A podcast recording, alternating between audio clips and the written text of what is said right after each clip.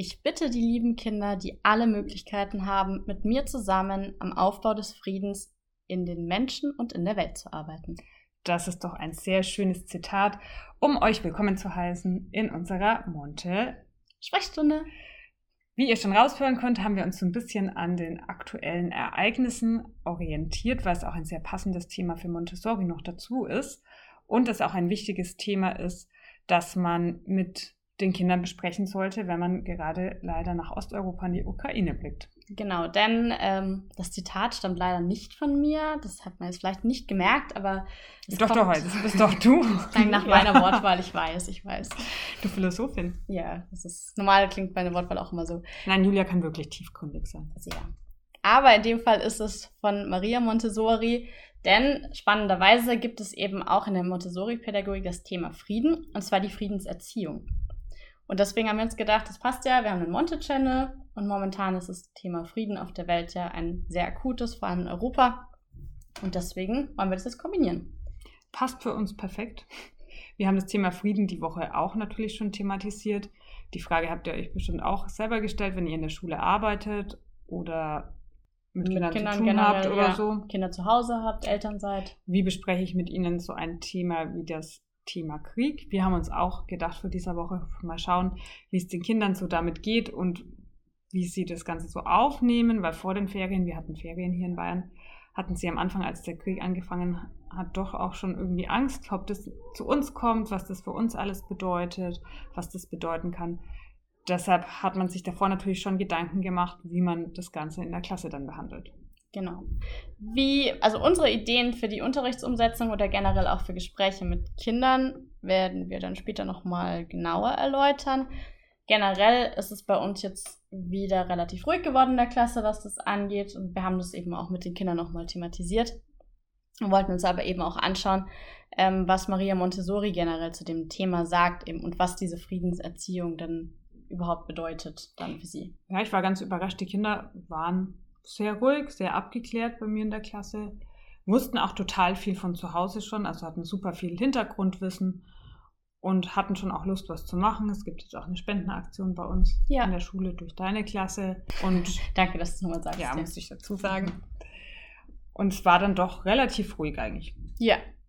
Und vielleicht ist es eben auch dieses Bewusstsein, dass man ähm, schon vieles weiß, dass man auch weiß, wie es bei uns so abläuft und dass man auch von zu Hause und auch in der Schule dieses beschützende und behütete Umfeld hat, das eben ganz, ganz wichtig ist, damit man auch diese Entspannung und diese Sicherheit auch weiterhin fühlen kann. Ich glaube auch die Grundlage, um friedlich zu handeln, wird schon in der Kindheit gelegt. Je nachdem, wie ich da lerne, mich zu verhalten, Konflikte zu lösen und so weiter, werde ich mich höchstwahrscheinlich auch als Erwachsener verhalten oder übernehme da zumindest viel. Man überlegt sich dann manchmal so, wie so ein Politiker wohl aufgewachsen ist, als er Kind war irgendwie. Ja. Wenn er so einen Krieg anfängt, wie war der so als Kind? Was hat er da so von seinen Eltern vielleicht mitbekommen? Mhm. Wäre schon irgendwie spannend. Auf jeden Fall. Und die Idee bei der Friedenserziehung nach Montessori wäre jetzt eigentlich, dass wenn ein Kind die richtigen Aspekte mitbekommen hat, dann wird es später zu einem Erwachsenen, der weiß, wie man Konflikte friedlich lösen kann und der diesen Frieden dann auch in die Welt hinausträgt. Man kann sich auch erstmal überlegen, was so ein Frieden überhaupt ist oder was bedeutet Frieden, Frieden so insgesamt. Es hat eigentlich, wir haben auch mit den Kindern gesammelt im Unterricht, mhm. dass Gerechtigkeit herrscht, alle gleich behandelt werden und auch die Liebe unter den Menschen. So wie behandle ich die anderen? Behandle ich die anderen so, wie ich behandelt werden möchte? Oder behandle ich die anderen nicht unbedingt so, dass das mit eine wichtige Grundlage ist, um ein friedliches Zusammenleben zu gewährleisten. Bei uns kam noch sowas wie Menschlichkeit, dass äh, das Fehlen von Streit und Waffen auf jeden Fall wichtig ist, um den Frieden beizubehalten und dass man miteinander spricht. Ja, einige Kinder haben auch gesagt, dass man sich ja schon streiten kann, aber dass man dann halt nicht gleich zuschlägt, sondern das Ganze mit Worten klärt. Das ist schön. Das sollten sich einige Erwachsene auch zu Herzen nehmen. Die haben nämlich dann leider schlagen nicht nur, sondern haben dann Waffen. Genau, so ist es. Und Maria Montessori sagt in dem Fall, Friede ist nicht die Voraussetzung, sondern eine natürliche Folge von einer richtigen Lebensform. Also wenn ich eben einen Menschen so erziehe, also ein Kind von klein auf so erziehe, dass es diesen Frieden kennt, die richtige Kommunikation, die richtigen Gesprächsregeln, dann ist das kein, kein unnatürliches äh, Verhalten des Menschen, dass er dann später so friedlich bleibt, sondern es ist einfach diese natürliche Folge der Entwicklung, dass man dann auch einfach ein friedfertiger Mensch am Ende wird. Das bedeutet, diese Friedenserziehung, von der wir gerade sprechen und die wichtig ist bei Maria Montessori und insgesamt, ist etwas, das jetzt nicht nur für die Schule wichtig ist, sondern was einfach auf die ganze Welt Auswirkungen hat. Also es ist wirklich was ganz, ganz Großes, das eine universelle Tragweite hat, kann man irgendwie sagen. Weil wenn jeder eine Friedenserziehung mitbekommen hätte, vielleicht als Kind, würde es zu bestimmten Konflikten überhaupt nicht kommen. Ja, und das Spannende dabei ist auch nochmal, dass sie von einem eigentlich neuen Menschen spricht, der sich dann dadurch herausbildet Stück für Stück und dass diese neue menschliche Gemeinschaft, die aus diesen neuen Menschen besteht, eben dann komplett kriegfrei wäre in dieser perfekt erzogenen Welt. Es wäre schön, wenn wir so eine perfekte Welt hätten, ja. in der das so wäre, aber leider ist es nicht so. Aber was können wir jetzt dafür tun? Was können wir als Eltern dafür tun, als Lehrer, als Menschen einfach, die mit anderen Menschen zu tun haben? Und das ist ja jeder. Als allererstes sollte ich mich den Kindern gegenüber respektvoll verhalten. Ich sollte mich nicht so verhalten, dass ich über ihm stehe, dass das Kind jetzt etwas ist, das ich biegen muss irgendwie und auffüllen muss, weil es jetzt ein leeres Gefäß und ich muss es mit meinem Wissen füllen und stehe jetzt ganz klar über ihm und das ist nur das kleine doofe Kind so in etwa. Ja.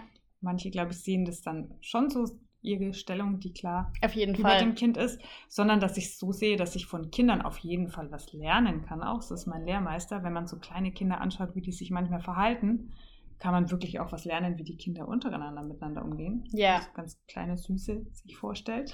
Die haben ja auch da ganz, also die haben ganz viel Empathie und ganz viel Feingefühl auch, das manchmal dann verloren geht später, wenn man älter wird. Das was Kindern manchmal auffällt, auch was sie dann ungerecht finden oder ja. wenn kleine Kinder dann zu jemand anderem hingehen und sagen, geht's dir nicht gut oder irgendwie sowas, das geht manchmal verloren, diese Empathie und dieses Feingefühl, wie du schon gesagt hast. Genau. Da kann man sich viel von Kindern oft abschauen, finde ich. Dann kann man natürlich auch vorzeigen, wie man Streitsituationen richtig löst, also dass man da ähm, erstmal ein Vorbild ist, aber auch ein Vermittler sein kann bei kleinen Konflikten untereinander, jetzt bei Gruppen, zum Beispiel in der Klasse oder bei Geschwistern und dass man eben da auch schon lernt, wie kann ich denn ein Kind unterstützen, aber nicht, wie kann ich jetzt meine Meinung dort aufzwingen. Also man kann natürlich Lösungsansätze anbieten, aber das Kind soll dabei auch einen eigenen Teil liefern dürfen. Was natürlich auch wichtig ist, wir als Erwachsene sind trotzdem auch immer auf jeden Fall Vorbilder. Die Kinder ja. sehen uns jeden Tag, egal ob wir jetzt Eltern sind oder Lehrer oder sonst was, und sie gucken sich natürlich was von uns ab. Man ist ja vielleicht sogar das Vorbild von den Kindern. Sie sehen, was die Erwachsenen tun und übernehmen das dann.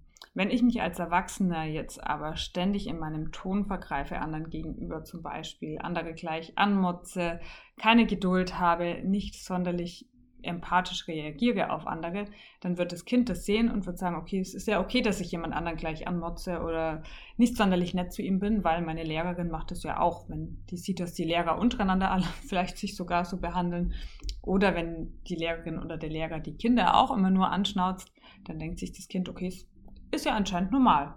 Ganz gefährlich finde ich da so ein Schwarz-Weiß-Denken, was man oft Kindern vermittelt, weil Kinder natürlich dann die Positionen ihrer Eltern oder Lehrer oder generell ihres Umfelds übernehmen, aber selber vielleicht gar nicht die Möglichkeit haben, sich da so tiefgreifend damit zu beschäftigen. Und klar, etwas, was jetzt Erwachsene sagen, wird oft eben für wahr empfunden. Und man tendiert ja oft zu diesen Schwarz-Weiß-Bildern, also gut, böse, ja, richtige Partei, Der falsche Kopf, Partei. Kopf. Genau. Diese Positionen, die dann eingenommen werden, dass man auch mal erklärt, dass auch auf anderen Seiten gute und positive Positionen gibt und dass man auch die verschiedenen Seiten mal so ein bisschen beleuchtet und dass man auch darauf achtet, dass wenn man mit Kindern spricht, man nicht dieses Schwarz-Weiß-Denken erzeugt, sondern dass man auch diesen, diesen Empathieanteil für andere Parteien ergreift. Das kann man den Kindern auch ganz gut beibringen, indem man vielleicht immer wieder mit ihnen auch redet. Was glaubst du denn, wie fühlt sich jetzt der andere? Versuchen, in den anderen reinzuversetzen, auch wenn die Kinder zum Beispiel einen Streit haben, da kann ich das Konflikt lösen ja gleich ihnen ganz gut beibringen. Ich sollte nicht zu viel eingreifen als Erwachsener, finde ich, damit die Kinder auch lernen, das für sich selbst zu lösen. Aber ich kann eine Art Vermittler sein, der vielleicht Denkanstöße gibt und zum Beispiel sagt, was denkst du denn, wie fühlt sich denn der andere jetzt, wenn du ihn so behandelst oder wenn du das so sagst, wie würdest du dich denn fühlen, wenn man das mit dir macht? und die Kinder dann ein Stück weit ihre Konflikte schon selber lösen lässt, aber das Ganze vermittelnd begleitet. Oder was natürlich auch eine schöne Lösung ist, was es an vielen Schulen auch gibt, sind die Streitschlichter, die dann eine Ausbildung auch extra machen. Wie kann ich Gespräche führen? Wie kann ich Konflikte auflösen, sodass beide Parteien zufrieden sind? Das ist auch eine sehr schöne Möglichkeit, dass die Kinder lernen, Konflikte untereinander selbst zu lösen. Ja, weil man eben diesen Lösungsansatz erklärt, wie das funktioniert, aber die Kinder handeln ja dann selber in ihrem Ermessen und da werden auch immer beide Parteien beleuchtet bei der Strategie von den Streitschlichtern. Ja. Wenn ich das als Kind schon als Streitschlichter vielleicht sogar gelernt habe oder auch insgesamt gelernt habe, einen Konflikt so friedlich lösen zu können, selbst wenn ich mal richtig, richtig sauer bin und eigentlich vielleicht den anderen am liebsten eine batschen würde oder wegschubsen würde. Wenn ich da gelernt habe, vielleicht zuerst mal aus der Situation rauszugehen, mich erstmal zu beruhigen und dann ruhig den Konflikt anzugehen und auch versuche, den anderen zu verstehen, warum der jetzt gerade vielleicht so gehandelt hat. Vielleicht hat er es ja gar nicht böse gemeint und wenn man dann drüber nachdenkt, versteht man vielleicht, warum der andere das gemacht hat. Ich glaube, wenn man das als Kind dann schon gelernt hat, dann fällt einem das auf jeden Fall als Erwachsener auch leichter. Ja, das denke ich auch. Wir haben jetzt natürlich auch jetzt nicht nur als Erwachsener, der zu Hause Kinder hat, sondern auch eben jetzt als, El äh, als Elternanteil, sorry, als Lehrer. Hast du mir noch gar nicht erzählt? Neu. Ja, ich habe jetzt, mh, genau, meine ganzen Kinder, die zu Hause immer auf mich warten. 25.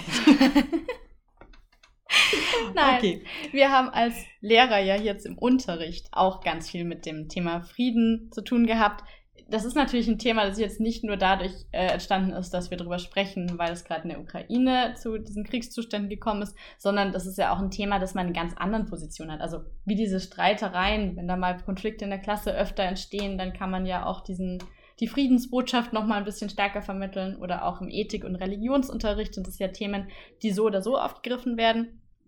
Aber wir haben gesagt, wir schauen uns auch noch mal an, was kann man jetzt vor allem momentan vielleicht im Unterricht noch mal so anbieten für die Kinder. Und ähm, das Streitschlichten haben wir ja eigentlich schon gesagt, klar, das Lösen von Konflikten. Aber man kann natürlich auch das Ganze mal ganz anders angehen. Wir haben jetzt in der Montessori-Pädagogik die kosmischen Erzählungen. Da geht es ganz viel um die Natur, die Entstehung der Erde und dann später eben auch der Mensch, der dort mit hineingekommen ist in das Ganze. Und auch diese Verbindung von Mensch und Natur und den verschiedenen Kulturen auf der Erde. Und da ist natürlich diese Grundbotschaft, die da immer mitschwingt, dass alles im Einklang miteinander sein sollte und dass es wichtig ist, einander wertzuschätzen. Da lernen die Kinder auch, wie die Erde entstanden ist, wie so Stück für Stück alles auf die Erde gekommen ist und dass das ein sehr langer Prozess war, dass wir froh sein können, dass wir so eine Erde haben, wie wir sie jetzt haben und solche Mitmenschen haben, die wir jetzt haben und dass ich mich eben dem Ganzen dann auch respektvoll gegenüber verhalte. Geht dann sogar auch der Frieden in Richtung Klimaschutz. Also wie verhalte ich mich, dass das Leben auf der Welt friedlich ist? Ich muss auch meine Welt schützen, ja. damit hier alles schön auch für alle Menschen zum Leben ist. Das zählt in die kosmische Erziehung auch mit ein.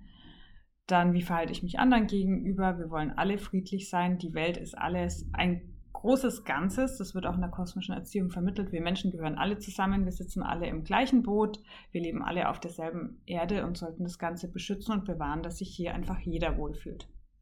Genau. Je älter die Kinder werden, und man es jetzt so hört, klar, das ist jetzt eine Botschaft, dass die eher für jüngere Kinder leicht verständlich und leicht erreichbar ist. Ich denke mir, je älter die Kinder werden, umso schwieriger ist es, diese Botschaft auch so zu vermitteln, dass es dann wirklich noch ankommt. Deswegen ist, glaube ich, auch ganz, ganz wichtig, dass diese Friedenserziehung in jeglicher Form auch schon im ganz jungen Alter beginnt. Einfach damit dieser Grundgedanke schon so gefestigt ist, dass wenn später vielleicht extremere Situationen auf die Jugendlichen dann äh, zukommen, dass man da dann auch schon gefestigt ist und seine eigene Meinung dann dort standhaft vertreten kann. Das ist auf jeden Fall wichtig, der gefestigte Persönlichkeiten heranwachsen zu lassen, denen man eben als Berater zur Seite steht, ihnen hilft, wenn sie mal Hilfe brauchen, aber sie auch einfach so begleitet, dass sie ihre Persönlichkeit voll entwickeln können. Und ich glaube, wenn sich jemand gewertschätzt fühlt und sich schön und frei entwickeln kann, dann wird er auch ein empathischer Mensch. Ja, was du sehr schön gesagt. Der gefestigt ist in dem, was er tut. Und wenn ich ein gefestigter Mensch bin, glaube ich, in dem, was ich tue und gewertschätzt aufgewachsen bin, versuche ich auch andere zu wertschätzen. Und dann versuche ich auch Konflikte ruhig zu lösen. Das war toll. Schön ja. gesagt. Amen. Schreiben wir gleich nochmal auf. Wie ist es jetzt an der Regelschule, wenn jetzt einer von euch, die gerade zuhören, sagt, naja gut, ich bin aber in meinen Regelschulklassen als Fachlehrer die ganze Zeit auf dem Sprung, ich kann mich da jetzt vielleicht nicht so intensiv immer wieder mit meinen Kindern da beschäftigen. Klar, wenn man jetzt zum Beispiel Ethik und Religion hat, kann man das wunderbar aufgreifen, haben wir schon gesagt. Aber vielleicht auch in anderen Unterrichtsfächern, zum Beispiel Bio und Chemie, dass man, wenn man über ähm, bestimmte Aspekte der Natur spricht, dass man da auch wieder einfließen lässt, was das für ein Wunder ist und wie sehr man es beschützen muss. Oder auch wenn man über den Aufbau des Menschen spricht, dass man da darauf eingeht, dass jeder Mensch diesen Aufbau besitzt, also wie gleich man sich dann doch dann auch wieder ist. Was man auch sieht, was für krasse naturwissenschaftliche Grundlagen und Prozesse da, da vorliegen, was in ja. jedem einzelnen Körper allein schon vorgeht, was in der Natur so vorgeht, dass das überhaupt Wahnsinn ist, dass das alles so funktioniert. Das kann man natürlich schön auch in den naturwissenschaftlichen Fächern dann auch über die Vernunft so ein bisschen natürlich vermitteln, dass man die mhm. Zusammenhänge versteht. Und auch im Deutschunterricht jetzt bis zur Oberstufe hin, die Lektürewahl kann ja auch etwas sein, was sich dann darauf bezieht. Es gibt Bücher, die das mehr vermitteln, es gibt Bücher, die das deutlich weniger vermitteln und je nachdem kann man die Texte ja auch wirklich mal sensibler auswählen. Und Mathe ist natürlich auch, überall ist Mathe. Kann Mathe man sagen. der goldene Schnitt zum Beispiel ja. findet man ganz, ganz viel in der Natur. Man braucht ja Mathe auch für ganz viele naturwissenschaftliche Grundlagen einfach auch. Und Sport natürlich nicht zu vergessen, wie schön wir unseren Körper bewegen können. ja, und wie wichtig die Bewegung dann ist, auch damit man den freien Kopf hat, um die anderen Inhalte gut aufnehmen zu können. Richtig, und wenn ich mich im Sport ausgetobt habe und 30 Kilometer laufen war, vielleicht habe ich dann auch einfach keine Lust mehr, einen Konflikt gewaltsam zu lösen. Das ist ein sehr schöner Ansatz. mein kleiner Tipp. Ich denke, also ja, das war jetzt mal so ein Rundumschlag, damit man auch sich so ein bisschen in die Friedenserziehung hineindenken kann. Übrigens nehmen wir die Folge heute in der Schule auf. Also falls ihr jetzt gerade irgendwie ein lautes Hintergrundgeräusch hört, es ist eine Minute vor 13 Uhr bei uns. Live aus dem Leben gerissen eines ja. Lehrers. Wir haben beide die sechste Stunde gerade frei und nutzen die Zeit extra für euch um euch Frieden zu bringen. Ja. Und wir haben auch noch ein sehr schönes Thema mit dabei. Das hier ist nämlich die 30. Folge. Und das ist ja auch irgendwie schön, dass es dann um den Frieden und die Friedenserziehung geht in der 30. Folge. Es ist eine Feier wert. Ja, finde ich auch. Ihr könnt uns gerne auch eure Erfahrungen schreiben, wie ihr mit eurer Klasse über das Thema vielleicht gesprochen habt, wie es euch ging in den letzten zwei Wochen, welche Tipps ihr vielleicht habt oder welche Anregungen ihr noch habt zu dem Thema. Und ihr könnt uns natürlich gerne auch abonnieren und äh, gute Sternchen geben, liken. liken genau. Wir freuen uns immer über euren Zuspruch. So ist es. Und dann hören wir uns das nächste Mal bei der 31. Folge. In der Monte Sprechstunde.